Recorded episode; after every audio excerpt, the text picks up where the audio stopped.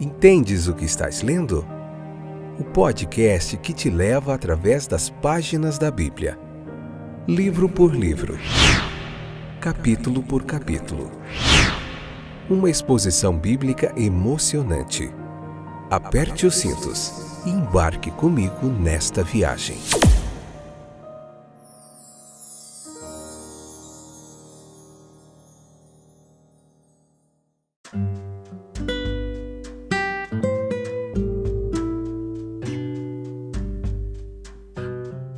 Olá, meus queridos e queridas que sempre nos acompanham aí através do podcast Entendes o que estás lendo.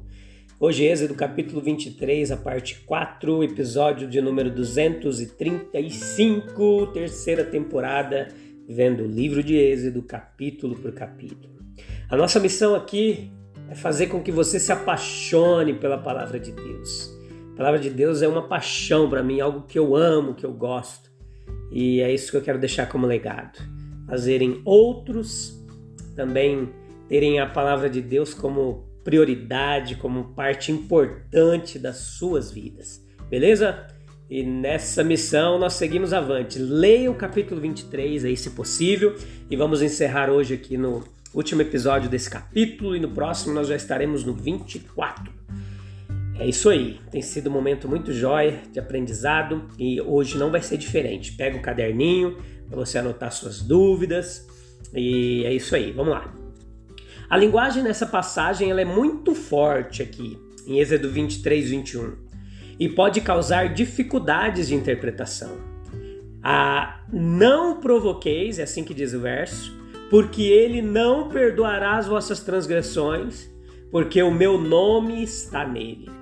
Se este anjo é o Filho de Deus, aquele que depois se encarnou para a salvação do homem e que morreu para obter perdão para nós, nos assusta ouvir falar dele. Ele não perdoará suas transgressões.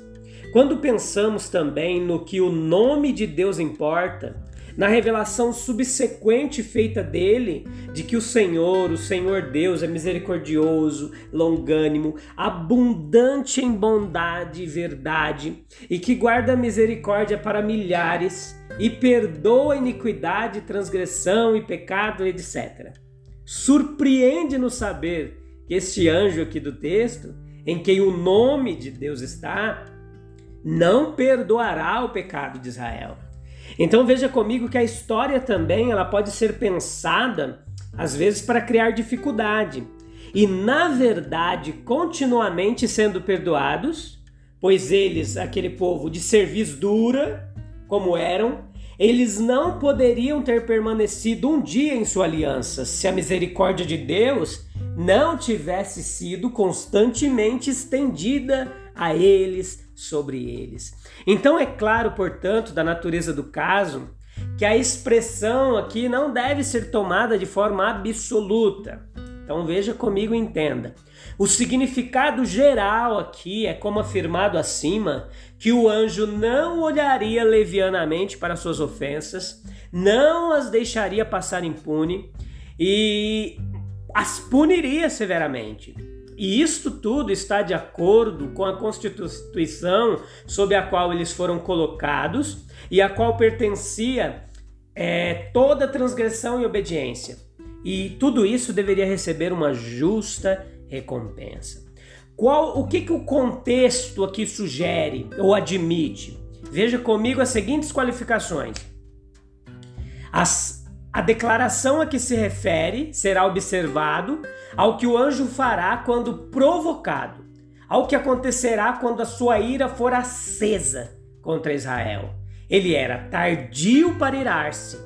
Que perdão estava implícito em sua longanimidade. Então veja que as transgressões mencionadas, elas não são ofensas comuns, mas tais atos de transgressão notáveis como são mencionados no contexto, quebras fundamentais da aliança. Anote aí que estes eram os pecados que provocariam especialmente aquele anjo. Eles seriam certamente punidos. A afirmação geral aqui de que as transgressões não serão perdoadas elas não implicam que não haja espaço para intercessão e arrependimento. Que, por exemplo, uma alteração nas condições espirituais pode não proporcionar senão a remissão.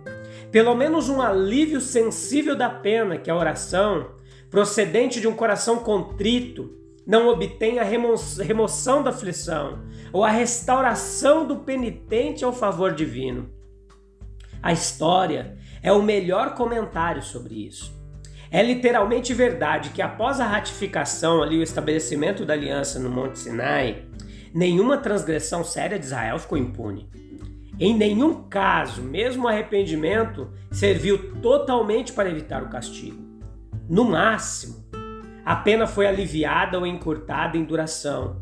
Assim, por ocasião do pecado do bezerro de ouro, a fervorosa intercessão de Moisés ela serviu para salvar o povo da destruição e obteve de Deus a promessa de que ele ainda iria com eles. Mas não salvou os idólatras de serem feridos pela espada de Levi. Então, em instâncias posteriores, nós vemos, por exemplo, Nadab e Abiú sendo punido, a murmuração em Taberá, a cobiça em Kibrat e Hatavá, e a rebelião em Cádiz, punida pela rejeição de toda aquela geração, a revolta de Coré, o pecado em Meribá, quando até mesmo Moisés perdeu seu direito de entrar na terra da promessa. E uma murmuração posterior, quando o povo foi punido por serpentes ardentes, a idolatria e a fornicação de Baal Peor também estão inseridos nesse contexto de punição. Essa severidade ela é ainda mais notável quando nós, meus amigos, se lembramos quão brandamente Deus tratou o povo antes da ratificação da aliança com Sinai. Todas as murmurações antes de chegarem ao Sinai, elas foram ignoradas ou meramente repreendidas. E todas as murmurações e rebeliões depois do Sinai, elas trazem castigo e morte. Nós traçamos o mesmo princípio de tratamento por toda a história do Antigo Testamento. Davi, por exemplo, é pessoalmente perdoado por seu pecado de adultério, mas a pena temporal não é abolida. Em 2 Samuel 12, ele é punido em uma ocasião posterior por numerar o povo e tem a escolha de três males. E isso apesar de seu sincero arrependimento, segundo Samuel 24. Assim diz a respeito de Manassés que ele encheu Jerusalém de sangue inocente, que o Senhor não perdoaria, segundo Reis 24:4. Como nós interpretamos isso aqui à luz do Evangelho, à luz da Nova Aliança e à luz do Novo Testamento? Vamos lá comigo. O Evangelho, como convém à sua natureza, coloca em primeiro plano não a declaração de que Deus não perdoará o pecado, mas o anúncio dos termos em que ele perdoará. É uma declaração de misericórdia para aqueles que são vistos como já sob a ira.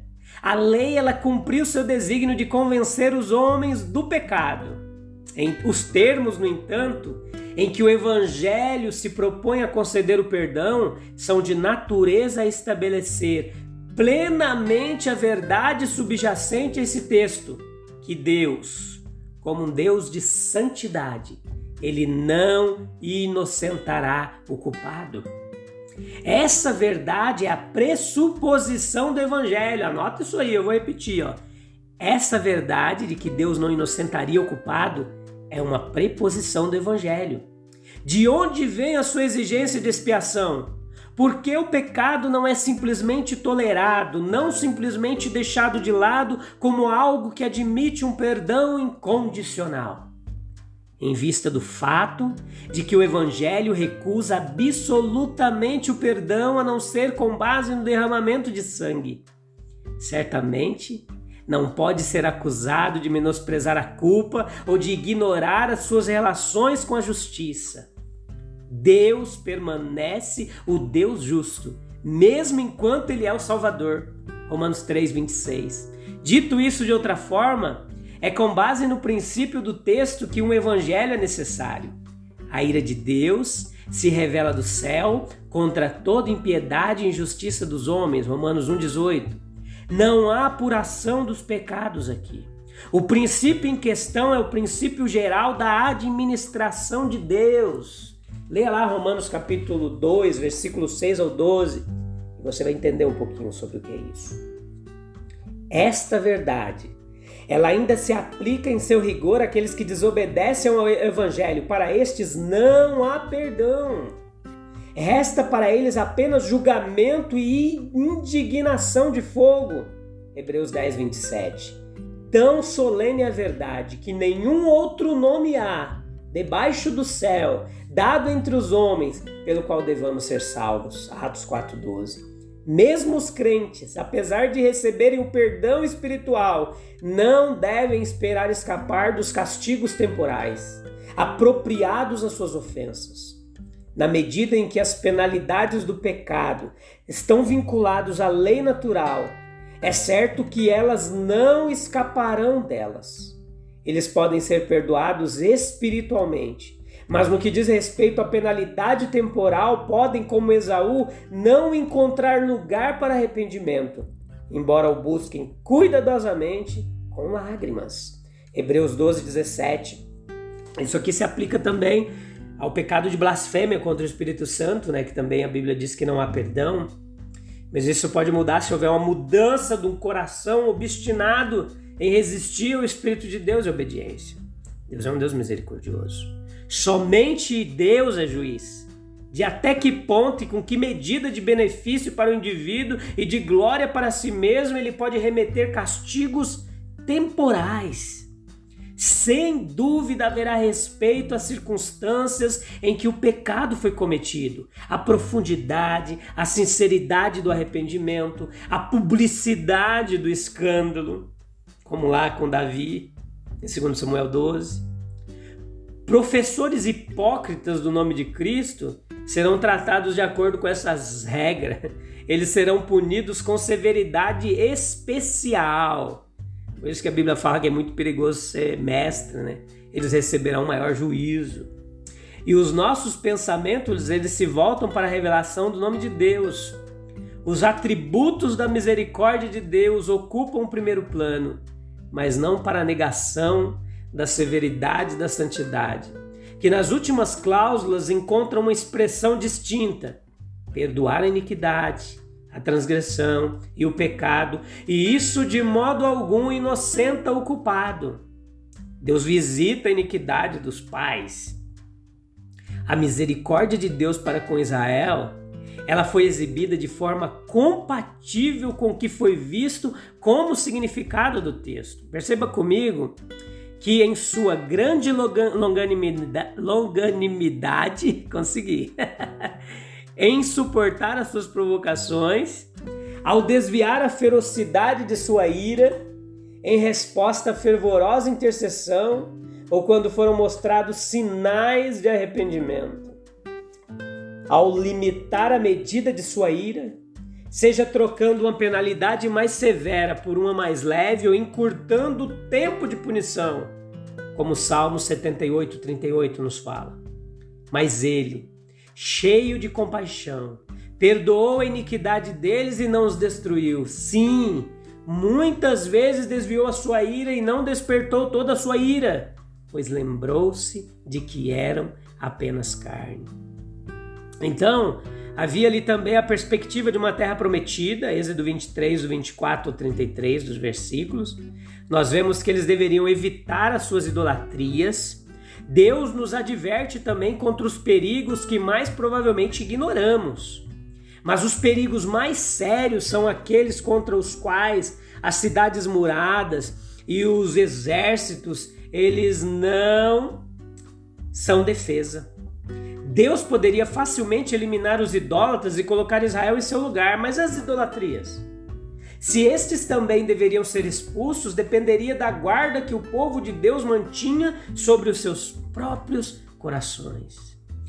É muito perceptível que, à medida que Deus leva os pensamentos de seu povo adiante para sua futura habitação, ele começa com a solene advertência contra a idolatria e termina com a mesma.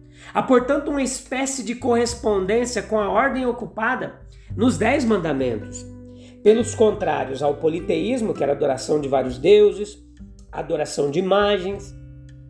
Deixe os inimigos ameaçarem se unirem e buscar aliados em toda parte. Quanto maiores os seus esforços, mais visível será sua derrota.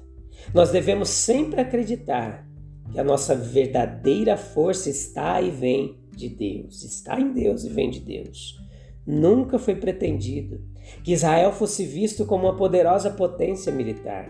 Sempre que os israelitas começaram a confiar em si mesmos, pensar que eram capazes de temer os seus inimigos, então eles estavam perdidos. Só Deus poderia aterrorizar com um terror que dura. Se um estrangeiro tivesse abandonado suas idolatrias, havia um caminho designado para ele entrar em Israel. Mas por meio de nenhum esforço de caridade, o idólatra poderia tornar alcançável estabelecer-se lado a lado como adorador e servo de Jeová. Em vez de expulsá-los com um golpe repentino e avassalador, ele os faz pouco a pouco. Se os israelitas tivessem sido perguntados o que seria melhor, expulsar seus inimigos de uma vez ou por um processo gradual, eles provavelmente teriam respondido: de uma vez. Quatro grandes elementos de prosperidade são mencionados. Olha lá comigo, para a gente finalizar: a bênção do pão e da água.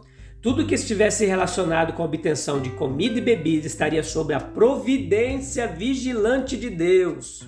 O que são pão e água? A menos que Ele os abençoe. A manutenção da saúde. A doença é uma visão tão comum para nós e se apresenta em formas tão variadas e ela está estritamente relacionada ao pecado. Em grande parte, essa saúde seria consequência da bênção do pão e da água, dando por eles assim abençoados alimentos abundantes e nutritivos. Alimentação e saúde estão relacionadas. A produtividade da vida animal também era uma promessa. Em Israel, em um Israel perfeitamente obediente, não haveria abortos, nem úteros estéreis essa era a promessa. Foi só porque havia desobediência em Israel que clamores como os de Ana foram ouvidos. Beleza, meus queridos? A gente volta no próximo capítulo, onde nós estaremos continuando, eh, continuaremos estudando o livro de Êxodo. No próximo episódio, tentando fazer essas conexões aí entre o Antigo Testamento e o Novo Testamento, algumas coisas que se aplicavam ali, outras que não se aplicam mais na Nova Aliança e a gente vai tentando juntos entender tudo isso. Um abraço, se encontra em breve no próximo episódio. Deus abençoe sua vida, a minha, a nossa, não só hoje, mas para sempre. Deus abençoe. Bye bye.